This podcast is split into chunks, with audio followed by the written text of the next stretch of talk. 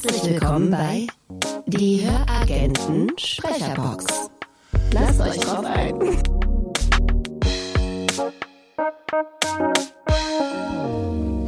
Hallo und herzlich willkommen äh, bei der Höragenten Sprecherbox. Ich bin Randy, der Studioleiter, und ich habe heute neben mir die Julia Möller zu sitzen.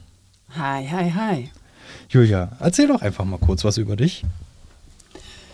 Ähm, ja, ähm, ich bin Julia. Ähm, ich bin 43 Jahre alt, ähm, Mutter zweier Kinder. Hab mal Schauspiel studiert Mhm. und äh, spreche für mein Leben gern, also alles Mögliche. Hörbücher. Ich lese auch meinen Kindern leidenschaftlich gerne vor. Ähm, ich mache Werbesprechen und Synchronsprechen. Mhm. Eigentlich spiele ich aber auch gern vor der Kamera oder auf der Bühne. Ja, sehr schön. Und aktuell machst du jetzt auch äh, Hörbücher, ne?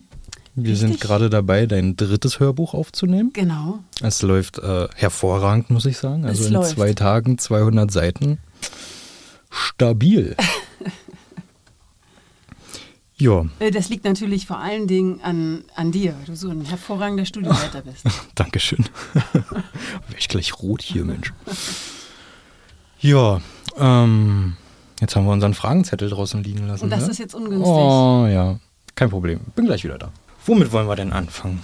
Hm. Das finde ich doch ganz gut. Was bringt dich denn immer zum Lachen? Oh, Randy, das weißt du ganz genau. Sag es. Dafür bin ich da.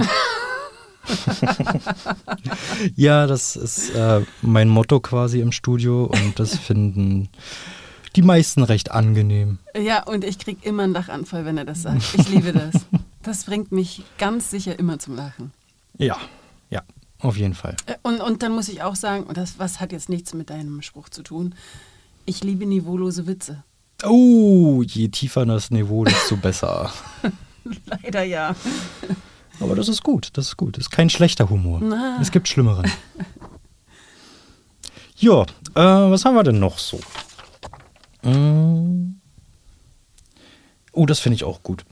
Auch immer eine sehr interessante Frage. Würdest du lieber in die Zukunft oder in die Vergangenheit reisen wollen, wenn es denn möglich wäre?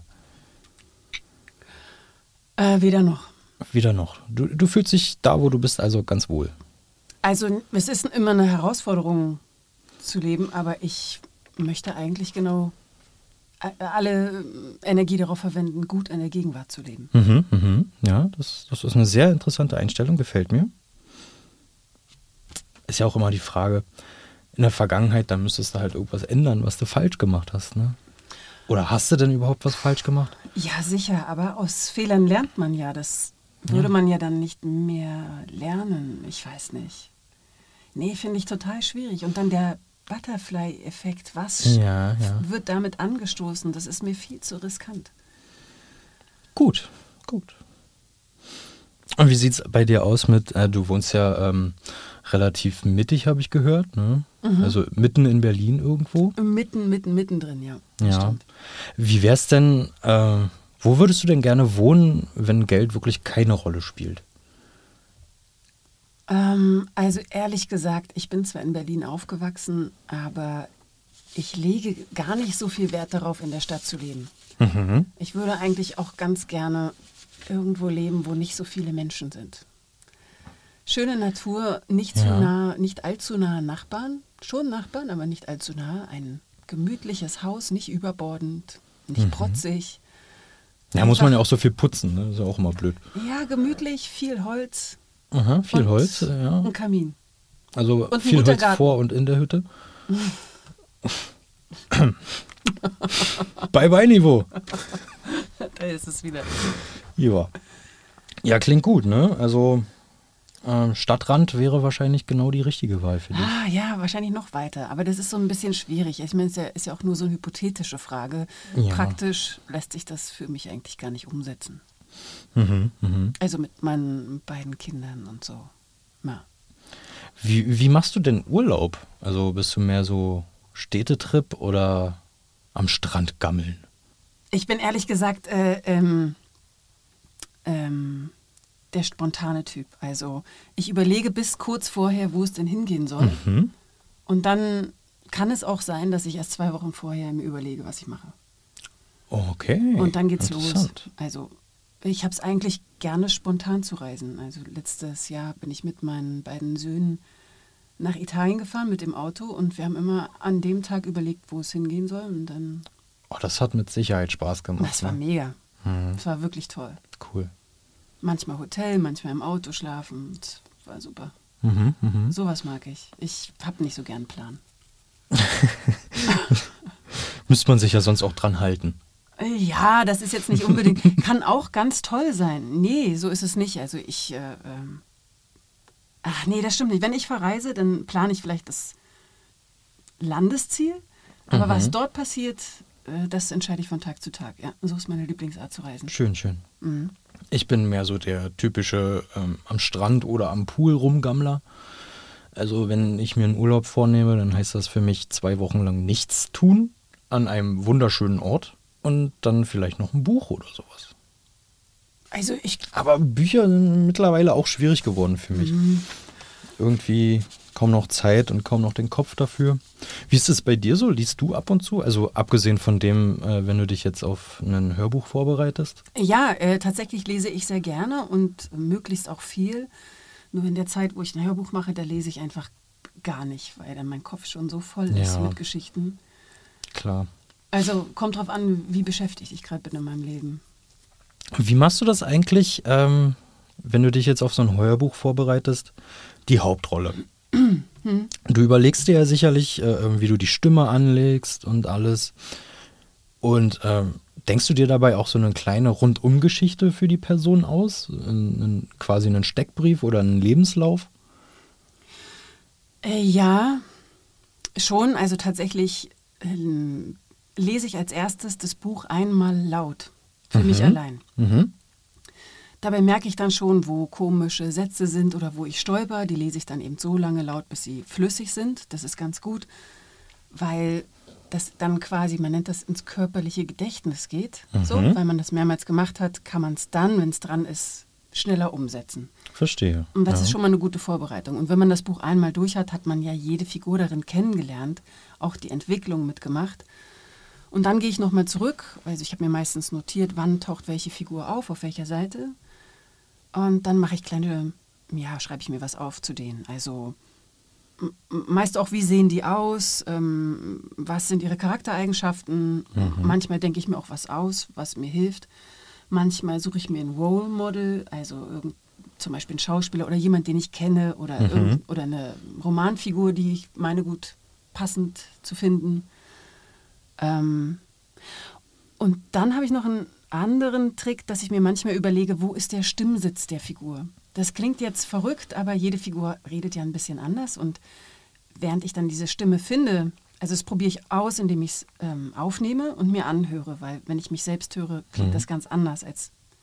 Also Ja, kennt wahrscheinlich klar. jeder, die aufgezeichnete Stimme klingt anders, als man sie, sie eigentlich hört. Und wenn ich dann die Aufnahme so lange ähm, gemacht habe, bis ich denke, oh, das klingt jetzt, so finde ich, klingt die Figur richtig, dann überlege ich, wo ist der Stimmsitz. Und da gibt es, das ist total merkwürdig, zum Beispiel gibt es Figuren, da ist der Stimmsitz im Kinn. Das macht, Im Kinn. ja, das macht jetzt keinen Sinn, wenn man das so hört. Aber wenn ich mir das vorstelle, komme ich ganz schnell an die Figur ran. Mhm, mhm. Oder es gibt so einen Schlagsatz für eine Figur. Jetzt äh, bei dem Hörbuch haben wir äh, eine Figur, der Trauerredner Klaus Wörr. Klaus. Und wenn ich nicht mehr weiß, wie der spricht, dann sage ich immer einfach seinen obligatorischen Anfangssatz vor jeder Trauerrede und der ist Liebe Trauernde. und sofort sehe ich ihn vor mir. Ja. Und ich sehe immer Frau Merkel, wenn du das machst. ja. Äh, möchtest du uns vielleicht mal erzählen, wie so ein ganz normaler Alltag bei dir aussieht? Eher weniger, aber. Äh, naja, also mein Alltag sieht jeden Tag anders aus. Oh, das ist gut. Ja, Meiner ist zum Beispiel viel zu monoton. Bei mir sieht jeder Tag fast gleich aus. ja, bei mir überhaupt nicht. Ich mache auch viele versch- verschiedene Jobs gleichzeitig, also weil ich nicht mehr fest engagiert am Theater bin, Mhm. ähm, mache ich eigentlich mehrere Jobs.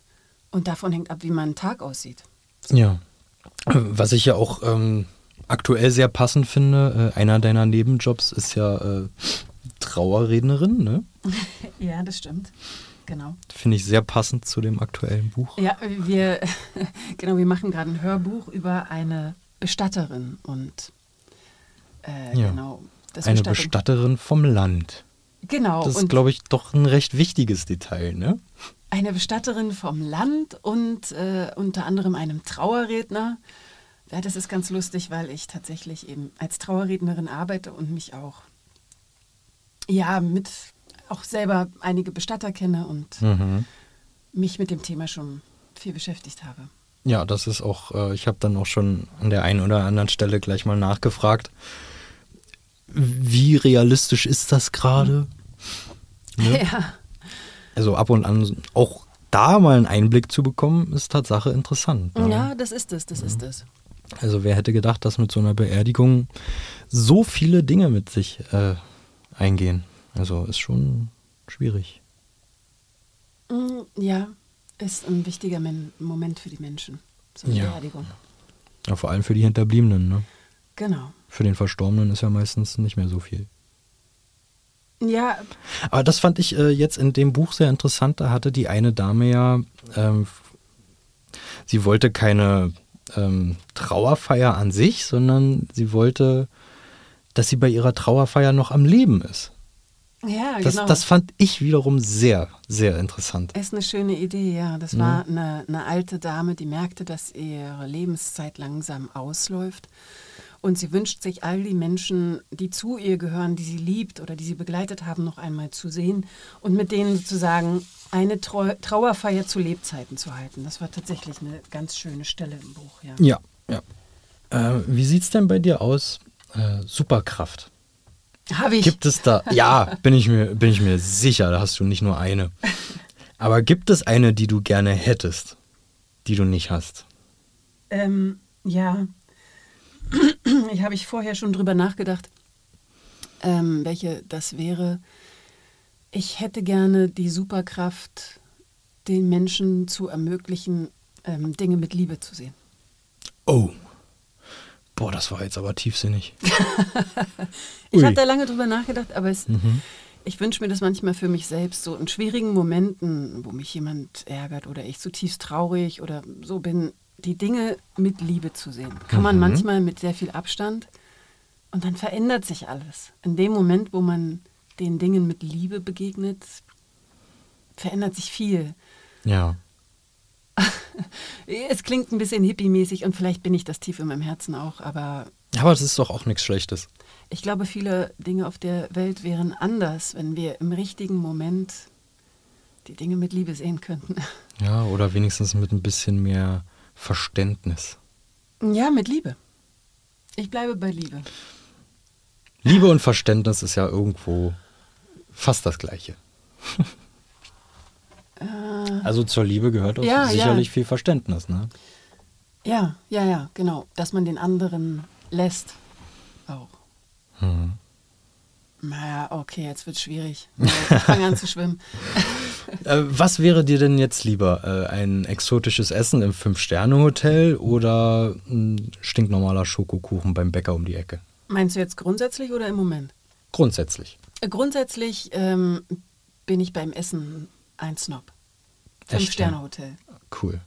Und im Moment bist du immer noch satt von dem Butterchicken. was wir eben gerade zusammen gegessen haben.